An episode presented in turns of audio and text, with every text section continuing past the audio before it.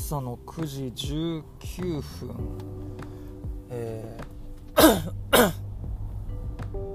現場へ向かう車の中からお送りしております。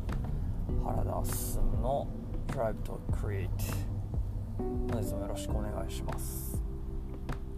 今日は朝からもうほんと一日ずっと京都で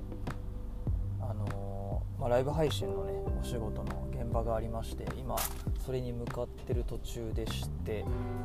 もう本当に京都に今入ったくらいなんですけど明日道を走りながらちょっと今収録をしている感じでございます。最近あの具体と抽象だったかなっていうタイトルの本を読みましてまあ、その本のことについてどうこうっていうわけではないんですけどなんか具体と抽象って要はあの具体的に抽象的にっていう、まあ、言葉のその、まあ、具体と抽象っていう考え方を行き来しながら、ま、物事を見るとその、まあ、今まで以上に視野が広がるよねみたいなめっちゃ安い説明をするならそんな感じかな。の本なんですけど、まあ、あの東京に行った時に帰りの飛行機の中でちょっと本でも読もうかなと思って本屋さんで、まあ、よくやるんですけどあの、まあ、軽く読めそうなあの本をね新書をよく僕移動前とかに買ったりするんですけどその時買ったやつでで実はまだ全部読み終わってないんですけど、まあ、ちょっとそれを読む読みながら結構自分の実生活というか日々の生きる中でこうその具体と抽象の考え方がスコンって当てはまる瞬間が多々あったのでまあ今回は軽くシェアしようかななんて思ってるんですけどどういう話の流れでそういうふうに思い立ったのか覚えてないんですけどあのデザインを勉強したいっていうような人たちがすごく多くて僕の周りに。でまあ僕自身はデザイナーではないんですけど、まあ、一応でもジャンルとしてはねデザイン事務所デザインをやる会社の、まあ、社長をやってるので割とそういうデザインをしたい人とか、まあ、デザインがすごく好きな人たちがこう近くにいることが多いんですけど結構その何て言うのかなデザイン、まあ、お客さんでもそうなんですけどデザインそのものが目的になっている人たちってすごく多くて。でデザインという行為そのものを突き詰めていく分野として突き詰めていく要は職人的な感覚の人もいればやってる側でデザインが好きな人っていうのはそういう人が、まあ、多い印象があるんですけどその、まあ、これから学びたいとかデザイナーになりたいみたいな人たちがなんでデザインをやりたいのかっていうことを考えた時になんかそこにこうあの何て言うのかな明確な理由がないというかでここにすごく具体と抽象の表現が当てはまるような気がしていて要はデザインデザインというその具体的なあの具体なんですよデザインっていうのは。で実はそのもう一段階上にもう一段階なんかもう何段階か分かんないですけどその抽象的な概念としてなぜデザインをするのかっていう考え方があるんですよね。というか大元をたどっていくと本当にしたいことは何なのかっていうところの手段としてデザインというものがあるという。で僕がデザインという分野に関わってるっていうのは別に僕デザインが好きだからっていうわけではないんですよねというよりもともとのきっかけはまあデザインが好きだったというかデザインできたらかっこいいなくらいの感覚で手を出しましてデザインという分野に。でデザインに関わったんですけど結局やってるうちにそのデザインっていうものがどういう何のためにあるのかどういう理屈でデザインっていうものがあるのかっていうことにたどり着く中であ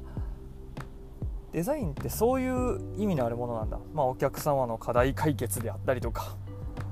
まあ、よく言われるようなことですけど。まあでも何らかのほんまに端的に言うとそういうことで何らかのなんかこうなんだろうなもっと抽象的なこう階層というか。そこを解決するための手段としてデザインっていうものがあるよねっていう話で。で僕は基本的にそのもう一段階上の抽象的な部分のその、まあ、お客様の課題解決っていうような表現は僕はあまり好きではないんですけど、まあ、分かりやすく言うなればそういうことのためにツールとしてのデザインという手段をただただ使っているだけだっていうことを、ま、常々思ってるんですよ。だからすごくそのデザインが好きなんですっていうようなあの特に学びの人たちですね。あのデザイナーになりたい人たちのそのデザインが好きっていうところのとこってに対してなんかすごくこうあちょっと違うんだよなみたいなことを、ま感じることがあって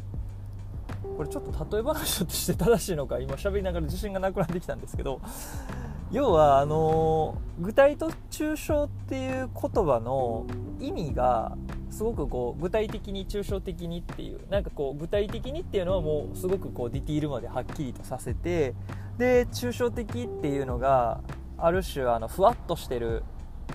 物事のなんかこう例えとしてその言葉が使われがちなんですけどなんかこの本で学んだのはその具体と抽象っていう言葉って実はその階層の違いなんだなっていうことが分かりまして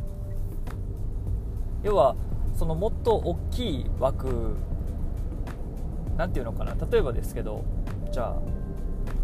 ニューヨークニューヨークシティ、えーと、ニューヨークシティってあとマンハッタン島にしようか。じゃあマンハッタン。とねニューヨーク市っていうのがまずあって、まあ、大阪市みたいなもんなんですけどの中にマンハッタンクイーンズブルックリンブロンクスっていうのがあるんですよ。でここにおける、えーとマンハッタンから見たニューヨークシティっていうのは抽象なんですよ。大阪市から見た大阪府が抽象みたいな感じで。で逆にニューヨークシティから見た、えー、マンハッタンは具体なんですよ。みたいな感じであのカテゴライズとしての抽象っていう言葉があるんですよね。っていうことをこう認識してだからそのもう一段階上の視点から見るみたいなことを抽象化する抽象的なこととして何ていうのを説明するみたいな感じで要は割となんか賢い人たちがその抽象化した概念みたいなことを言うんですけどあのもう少しこう共通項っていうのかな？複数の物事に対してもう一段階上の階層から見てそこの共通概念で喋ることを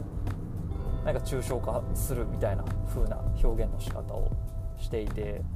なんか物事の考え方の整理をする時にこの抽象化？抽象化っていうのかな？っていう言葉が自分の中ですごくしっくりきてまあなんか今後ちょっと使っていきたいなっていうかあの積極的に、ね、自分の思考のプロセスの中でこの言葉をまあ、意識しながら使っていけたらいいなと思っている次第でございます。だからそのさっきのデザインの話とかもそうですけどなんかこう目的がこう具体的なね目的がバンと最初にドンってあるんだけれどもそれをもうちょっと抽象化してそもそもじゃあそれって何なのかってそれは何に含まれてるものなのかもっと包括して考えると実はそれってなんかこう例えばウェブサイトを作るという行為そのものが目的にはなってななってやしないだろうかみたいな。そういう話にちょっと近いのかななんて思ったりもしてるわけでございます。なんか自分で喋りながらまとまりがあったのかどうかよくわからないんですけどもう京都駅の八丈口辺りに着いたので今日はこの辺にしとこうかなと思います。はいそんな感じでまた次回お会いしましょう。さよなら。